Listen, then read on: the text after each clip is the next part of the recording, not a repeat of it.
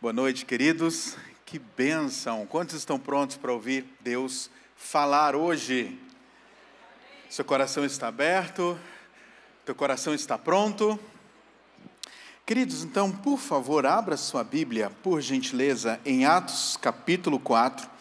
Nós vamos ler um versículo, mas durante a pregação eu vou explicar este versículo, uh, o contexto deste texto que nós vamos ler, do versículo que nós vamos ler, e aí você vai entendendo toda a realidade deste texto.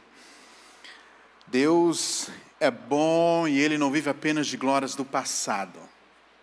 E é isso que nos alegra, é isso que nos move. Nós servimos um Deus que não vive apenas de experiências passadas, mas é um Deus que tem grande alegria em se revelar diariamente para o seu povo. Quem é povo de Deus aqui? Então Deus tem alegria em se manifestar a você. Olha o que o texto diz, versículo 31. Tendo eles o quê?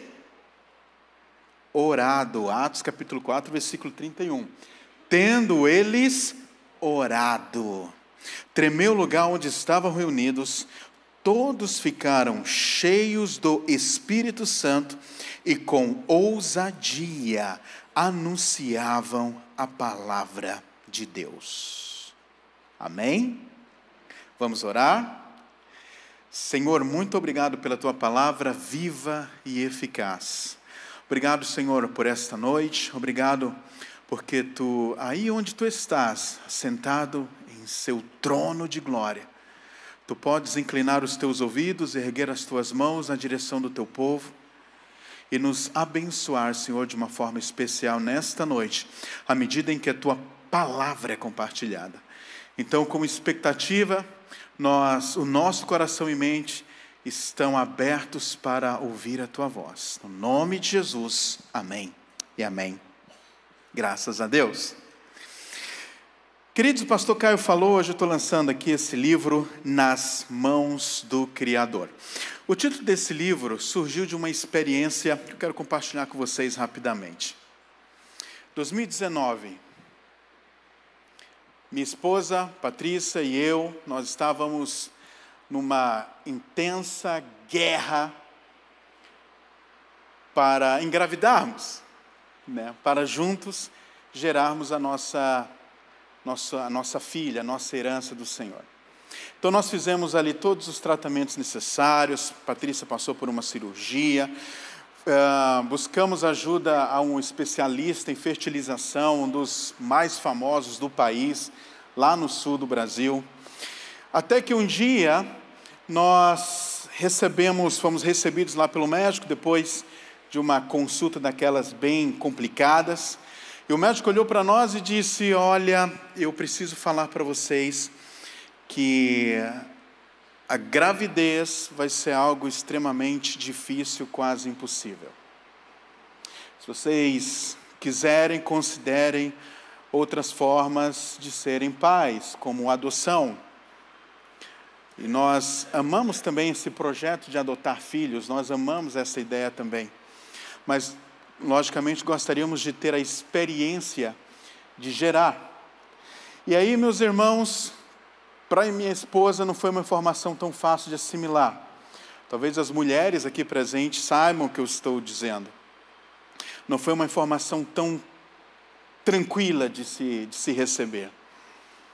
Só que, como eu costumo falar, irmãos, nós não temos controle em relação àquilo que ouvimos, mas nós temos total controle em relação àquilo que nós permitimos que alcance o nosso coração.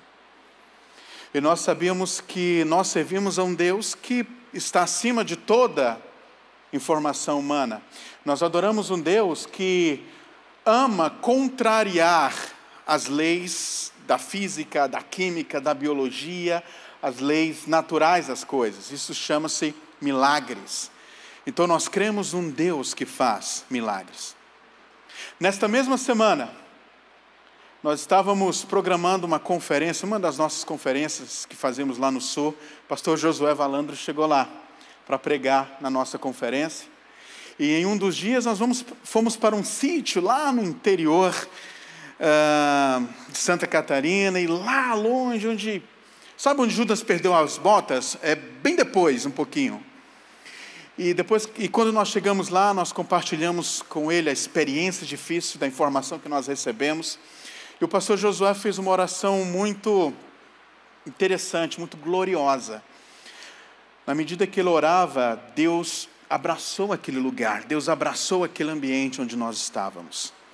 Todos nós sentimos a glória de Deus ali, sentimos em Deus que um milagre estava sendo gerado ali naquela oração. Só que quando ele terminou de orar, o pastor Josué olhou para nós, para minha esposa e eu, e disse: Está nas mãos do Criador.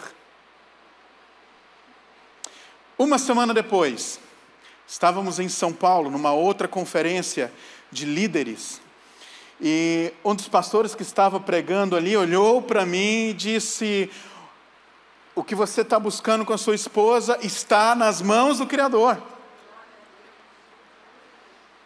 E mais ou menos aí, uma, duas semanas depois, minha esposa estava no seu momento devocional com Deus, no seu momento de oração, e, e ela entregou toda essa situação nas mãos do Senhor.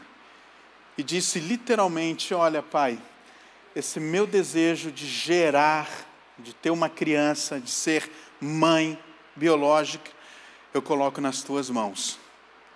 E aí a Patrícia vai me manda uma mensagem de WhatsApp e ela disse: Olha, André, definitivamente cansei. Sabe o que eu fiz agora? Coloquei nas mãos do Criador. Você entende o que aconteceu aí? Quando o pastor Josué falou essa frase lá em Santa Catarina, eu acho que moveu algo no meu coração, mas eu não compartilhei com a Patrícia, minha esposa. Quando o pastor Haroldo Kuzma falou essa frase lá em São Paulo, algo mexeu comigo mais uma vez no meu coração e eu não tinha falado para ela. Dessa vez, essa frase, nas mãos do Criador, saiu da boca dela. E naquele dia ela foi, decidiu fazer o exame, sabe o que, é que aconteceu? Deu positivo. Um milagre aconteceu nas nossas vidas. E tudo isso aconteceu porque nós colocamos esta situação nas mãos do Criador. Por isso o título desse livro é esse. Essa história está aqui direitinho, você pode ler melhor, mas o segredo é esse. Está nas mãos certas. O problema é que muitas vezes nós colocamos a oração como sendo aquela Sabe aquela, aquele botão vermelho dentro de uma caixa, onde em cima está escrito quebre e aperte o botão em caso de emergência? Nós tratamos a oração como se fosse essa caixa de emergência, aonde nós apenas utilizamos os momentos críticos da vida. E oração não é isso. Oração não é para ser usado nos momentos apenas em situações críticas da vida. Quando nós falamos em oração, nós estamos falando de algo que está relacionado à plenitude daquilo que Cristo fez por nós na cruz do Calvário. Deixa eu explicar para você. A Bíblia diz que todos pecaram e foram destituídos da glória de Deus. Se o homem foi destituído, significa que antes ele havia sido instituído para viver na glória. Mas o pecado destituiu o homem e o muro foi construído entre Deus e nós chamado pecado. O pecado nos distanciou de Deus. O Criador e a criatura se separaram. Nós, a criatura, nós nos separamos do Criador. E essa separação trouxe graves prejuízos à história humana. O profeta Isaías disse que não eram os ouvidos de Deus que estavam agravados, nem suas mãos ressequidas, mas era justamente o pecado que fazia separação entre Deus e o homem. O pecado é o maior problema da história da humanidade, porque na medida que o homem se afasta de Deus, o homem vai perdendo o seu propósito, o homem vai perdendo a razão da sua existência, o homem vai entrando num abismo onde ele se torna uma vítima das imposições desse mundo. E eu quero te dizer uma coisa, irmãos: dias difíceis virão.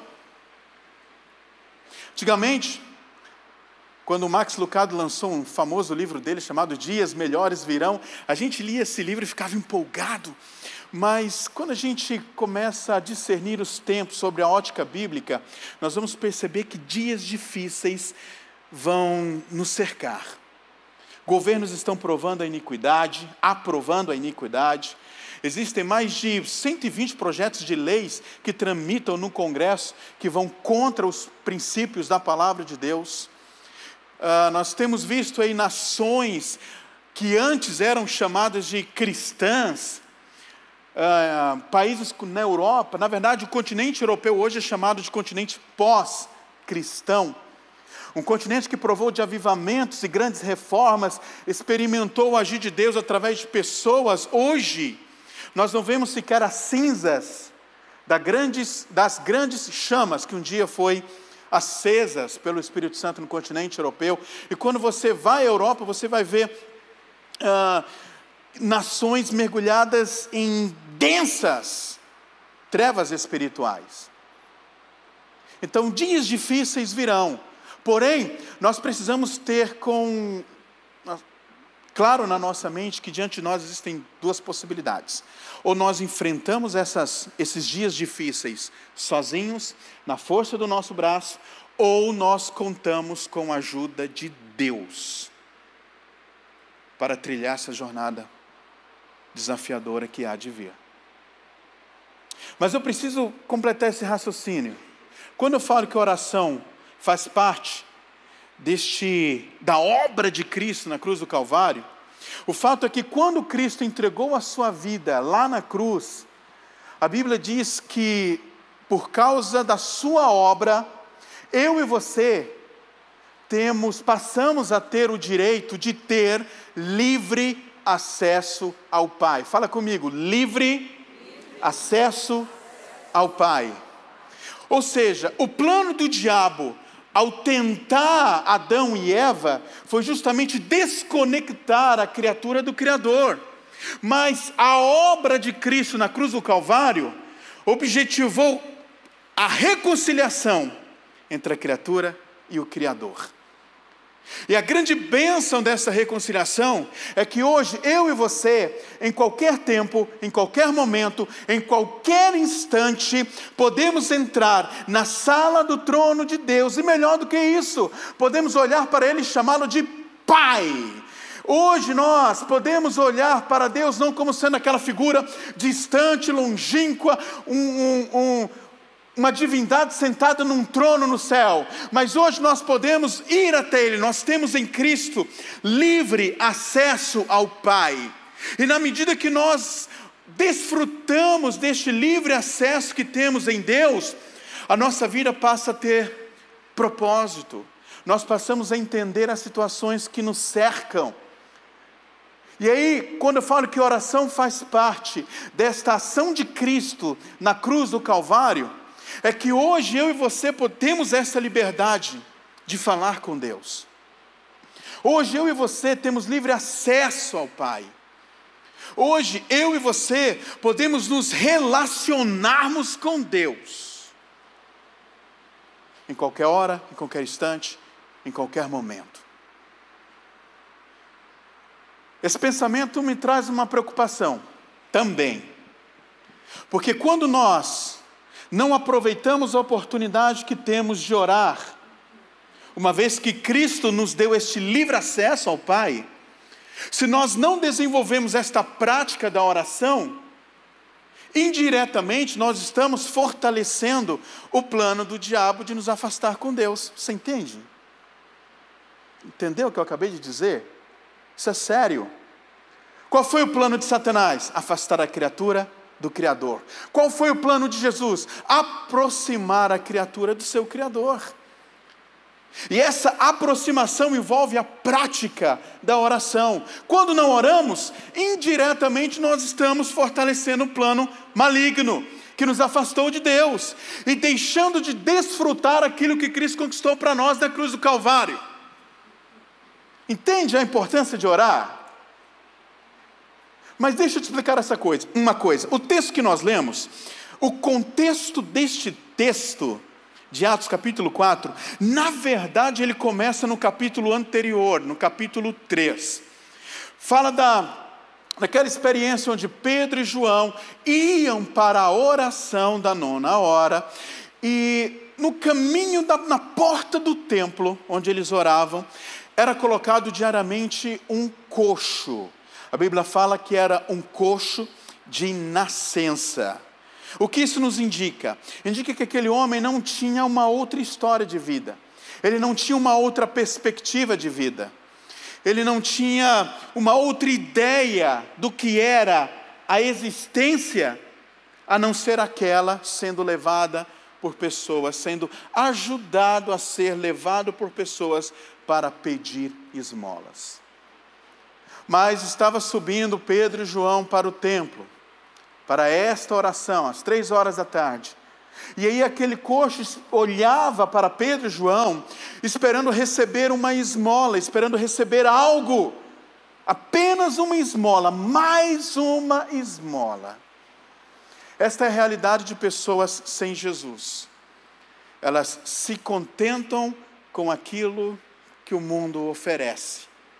Mas Pedro e João, a Bíblia diz que eles olharam para aquele coxo, e, disse, e disseram, eles disseram ao coxo: Nós não temos ouro nem prata, mas o que eu tenho, isso te dou. O que, que Pedro tinha? O que Pedro tinha, ele tinha exatamente aquilo que ele recebeu no capítulo anterior, capítulo 2. Ele recebeu o Espírito de Deus, ele recebeu um dunamis, ele recebeu o poder de Deus. Então Pedro olhou para aquele homem e disse: Eu não possuo ouro nem prata, mas o que eu tenho, isso te dou. E aí Pedro disse: Em nome de Jesus o Nazareno, anda. E sabe o que é legal?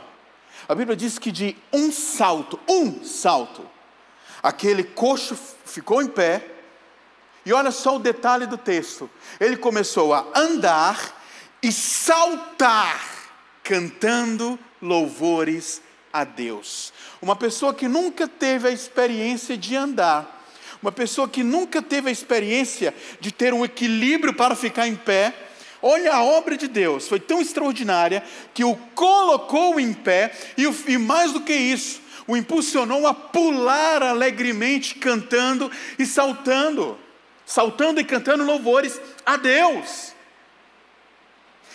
Olha só o que aconteceu. A Bíblia diz que este coxo, juntamente com Pedro e João, entraram no templo. E o coxo feliz da vida, porque ele estava curado, a sua vida foi transformada, o contato com aquele homem de Deus gerou a transformação da sua história de vida. Entenda, só abrindo aqui um parêntese, é isso que as pessoas no mundo precisam encontrar quando te vê. Porque aquilo que está em você é capaz de mudar realidades que está fora de você.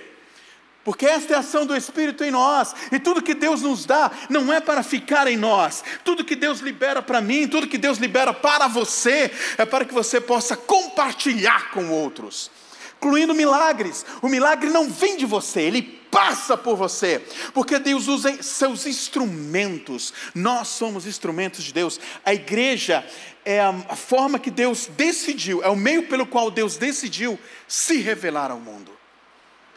E Deus não precisa ser defendido como tentamos nos últimos anos. Na verdade, o interesse de Deus é que ele seja revelado. E ele só vai ser revelado por meio de nós, seu povo e a sua igreja. Vocês estão comigo?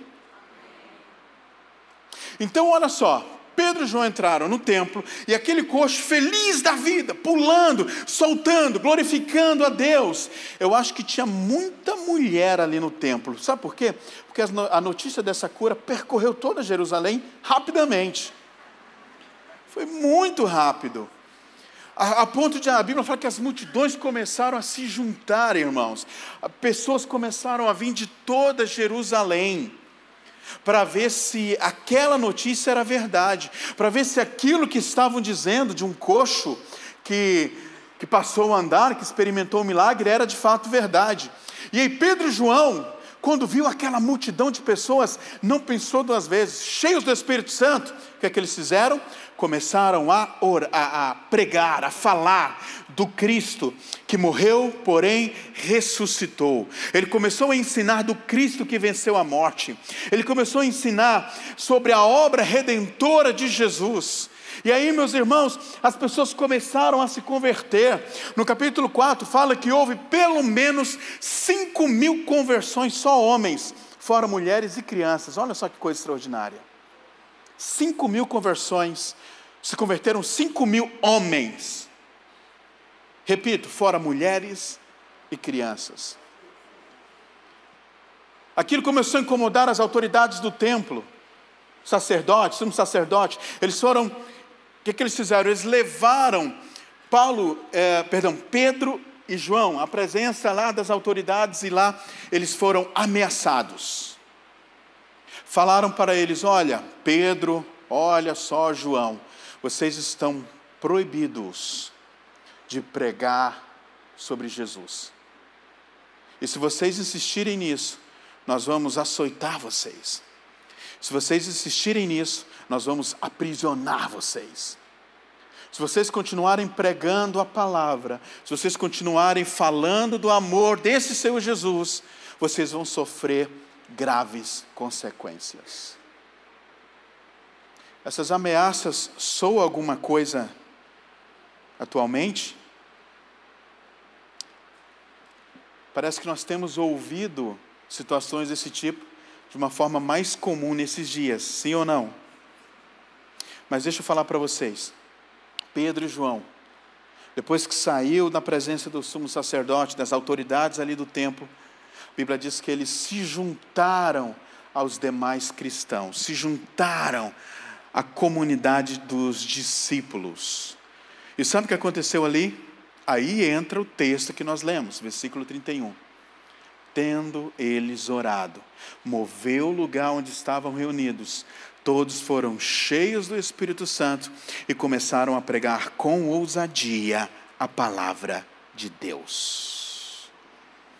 Debaixo daquele ambiente de ameaça, debaixo daquelas acusações, debaixo daquele, daquelas opressões, daquele ambiente de ameaça, eles, o que que eles fizeram? Eles foram recorrer àqueles que, aquele, né? Eles foram recorrer àquele que pode resolver toda e qualquer situação. Eles foram recorrer a Jesus. E aqui nós vamos entender, em primeiro lugar, que eles colocaram toda aquela situação nas mãos do Criador. Entenda só. Mesmo debaixo de ameaças, mesmo vivendo um momento difícil, uma realidade desfavorável, sabe, muitos de nós, quando estamos em momentos assim, nós tentamos resolver as coisas do nosso jeito e tentamos e tentamos, tentamos, tentamos. Quando a gente não consegue mais, que, que a gente fala? A maioria de nós lembra de orar, né? A gente vai e fala assim: puxa, agora só oração. Mas nós perdemos uma grande oportunidade de iniciar esse, essa transformação que precisamos com a ajuda de Deus. Pedro e João sabiam que não há lugar mais seguro do que nas mãos do Criador. Deixa eu te explicar o que significa estar nas mãos do Criador. Vamos pensar comigo. Deus. Deus é tão extraordinário, tão grande, tão, tão tremendo, que a sua, a sua essência, a sua realidade é difícil de explicar. Por mais que nos esforcemos em explicar a grandeza de Deus, a nossa mente minúscula é incapaz capaz de discernir tamanho crescimento. Vou te dar um exemplo aqui. Nós moramos num mundo extremamente grande, sim ou não? O nosso planeta Terra tem quase 8 bilhões de habitantes. A taxonomia mostra que existe mais ou menos 1 milhão e 200 mil espécimes de animais. É muita coisa. Uh, são 8.500 línguas faladas no mundo. Quantas línguas você fala? Imagina, 8.500 línguas faladas no mundo. Uma diversidade impressionante de culturas, de comidas, enfim. Nós vivemos num mundo extremamente grande e complexo, sim ou não? Esse mundo tem um sol, um sol que nos acorda todas as manhãs. Parece que o sol aqui no Rio de Janeiro é um pouco maior do que no resto do planeta. Mas este sol que nos acorda todas as manhãs, ele é pelo menos 1.500 vezes maior do que o nosso planeta Terra. Deixa eu te explicar uma coisa: existem explosões no Sol que o equivale a 40 mil bombas nuclear explodindo de uma única só vez. Essas explosões ocorrem por segundo no Sol. Isso significa que um segundo faz com que o Sol produza mais energia do que a Terra em 6 mil anos. Faz comigo assim, ó. Uau! Você está me entendendo? Eu estou falando de um Sol. Só na nossa galáxia, que é a Via Láctea, existem pelo menos 200 bilhões de sóis do tamanho desse Sol e outros 200 bilhões de sóis muito maiores do que esse Sol, que é 1.500 vezes maior do que o nosso planeta Terra. Faz de novo. Uau! Vai tentando dimensionar a informação que eu estou te dando aqui. Tudo isso está apenas em uma galáxia. Uma galáxia, a nossa, a Via Láctea. Vou te dar uma informação ultrapassada, uma, uma informação atrasada aqui. Por que uma informação atrasada? Porque a informação que eu vou te dar é do telescópio Hubble. Mas hoje já tem um outro telescópio muito mais potente do que o Hubble. Mas o telescópio Hubble tirou uma foto do que eles chamavam até então de universo visível. O que é o universo visível? É aquele espaço até onde as lentes do telescópio é capaz de alcançar. Então eles chamavam esse espaço de universo visível. De acordo com as fotografias tiradas pelo Hubble, as informações contidas nessas imagens calculam mais ou menos que só nesse espaço visível existem pelo menos duas bilhões de galáxias. Não estou falando de planeta nem sóis, de galáxias. Dois, duas bilhões de galáxias. Na prática, isso significa mais ou menos assim: que só nesse espaço visível do universo, tudo isso está no livro, tá, meu irmão? Só nesse espaço visível do universo, existem pelo menos 12, fala comigo, 12. 12 vezes mais planetas nesse espaço visível do que todos os grãos de areia de todas as praias e desertos desse mundo. Agora, o que isso tem a ver com a nossa mensagem? É que o profeta Isaías fala que este Deus que nós temos livre acesso por meio da oração, sustenta tudo isso na palma de suas mãos.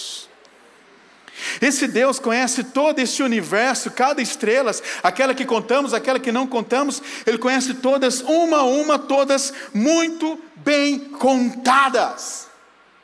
Agora eu te pergunto: você acha que quando você coloca uma situação nas mãos do Criador, você acha que este Criador, deste tamanho, que sustenta o universo na palma de suas mãos, não pode resolver a tua situação? Você acha que esse Deus não pode resolver a questão da tua saúde? Você realmente acha que esse Deus não pode resolver o teu casamento?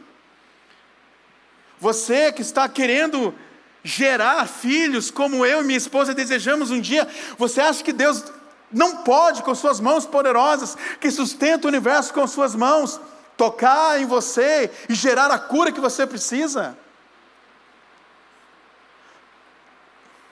Pedro e João colocaram nas mãos do Criador, foi a melhor coisa que eles fizeram. E quando uma situação está nas mãos certas, quando uma situação está nas mãos do Criador, meus amados irmãos, não existe realidade que não possa ser transformada. Lembra do profeta, do, do, do, rei Ezequias. Isaías chegou para o profeta Ezequias e falou assim: Olha, arruma tua casa, porque você vai morrer. Isaías deu as costas e estava indo embora. O que que rei Ezequias foi fazer? Colocar nas mãos do Criador. Quando ele, ele estava saindo ainda do palácio, Isaías estava saindo do palácio, Deus fala com ele: volta lá. E diz que ele vai viver mais 15 anos, mas ele vai viver. Esta experiência de Ezequias nos mostra que não existe realidades definidas quando nós entramos no campo da oração. E mostra uma segunda situação, que Deus se importa. Deus se importa com, com os nossos pedidos, Deus se importa com o que queremos. Então aprenda a colocar nas mãos certas, aprenda a colocar nas mãos do Criador. Em segundo lugar, Deus, esse ato de orar, tendo eles orado, a oração fez com que a presença de Deus se revelasse naquele lugar. A Bíblia diz que o chão tremeu. Este tremor foi a forma de Deus dizer: Eu estou aqui. Não se preocupe. Ou seja, queridos, a oração traz Deus para perto. Por que você tem que orar? Porque a oração mantém Deus por perto. Lembra que eu falei no início? Você pode seguir sua vida sozinho, ou você pode seguir a sua vida na companhia de Deus. E se eu fosse você, meu irmão, eu lembro de uma, uma frase de um homem de Deus, já está na glória, Dr. Samuel Doctorian. Ele falava o seguinte: Você com Deus já é maioria. Eu lembro de um dos grandes avivamentos que ocorreram na Europa.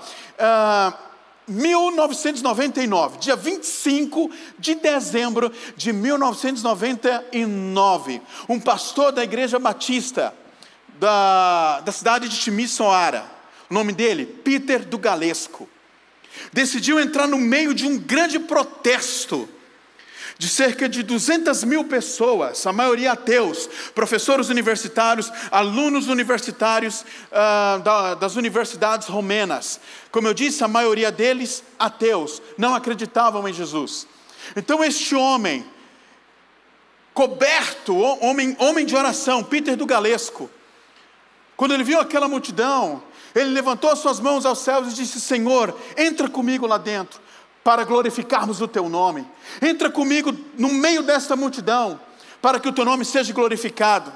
E Tugalesco entrou lá dentro e começou a pregar a palavra de Deus, começou a falar do amor de Jesus para aquele, para aquele grupo de ateus. Sabe o que aconteceu, irmãos? Depois da sua pregação, ele começou a gritar bem alto: Exista do nasceu. Existe um Deus, ou Deus existe. E ele começou a gritar: existe um Deus, existe um Deus. E aí as pessoas mais próximas dele também começaram a gritar com ele. De repente aquele grito foi sendo tomado por mais pessoas, mais pessoas gritando, mais pessoas dizendo: existe um Deus, existe um Deus. E de repente, irmãos, 200 mil pessoas, aquelas 200 mil pessoas, na praça de Timisoara, começaram a gritar em plenos pulmões: existe um Deus, existe um Deus. Você pode fazer isso? Existe um Deus, vai. Um Deus. Mais forte. Um Continua. Existe um Deus. Vai. Imagina 200 mil pessoas a TV estatal romena filmando aquilo, aquela voz encoava e passou por conta da transmissão da TV. Aquilo começou a ser transmitido para todo o país. E as pessoas de repente começaram a sair das suas casas, gritando: existe um Deus, existe um Deus, existe um Deus. Naquela mesma noite, a Romênia, que sofria por um governo truculento, debaixo de um governo truculento, de um ditador, mal, perverso. Esse governo truculento, esse governo do ditador, caiu. A Romênia foi liberta daquele sistema opressor. No dia seguinte, a missão Portas Abertas enviou mais de um milhão de exemplares da Bíblia. E a história da Romênia foi transformada porque um homem de oração, acompanhado de Deus, decidiu entrar numa multidão e dizer: existe um Deus. Mas nós vemos nesse texto aqui também que a oração ela revela um Deus que renova as nossas experiências. Entenda uma coisa, a Bíblia diz que eles foram cheios do Espírito Santo. Eles foram cheios do Espírito Santo. Lembra que Pedro e João estavam naquele grupo no dia de Pentecostes, em Atos capítulo 2, versículo 4, fala que eles foram cheios do Espírito Santo na descida em Pentecostes. Só que no capítulo 4, repare que eles foram cheios novamente. O que isso ensina para nós? Isso nos revela um Deus que tem para nós experiências que se renovam. Esta verdade mostra que a fonte divina de poder é inesgotável. E não importa a experiência, não importou a experiência que Pedro e João tenham tido no dia de Pentecostes, sendo cheios do Espírito Santo. Deus tinha mais para eles naquela, naquela ocasião.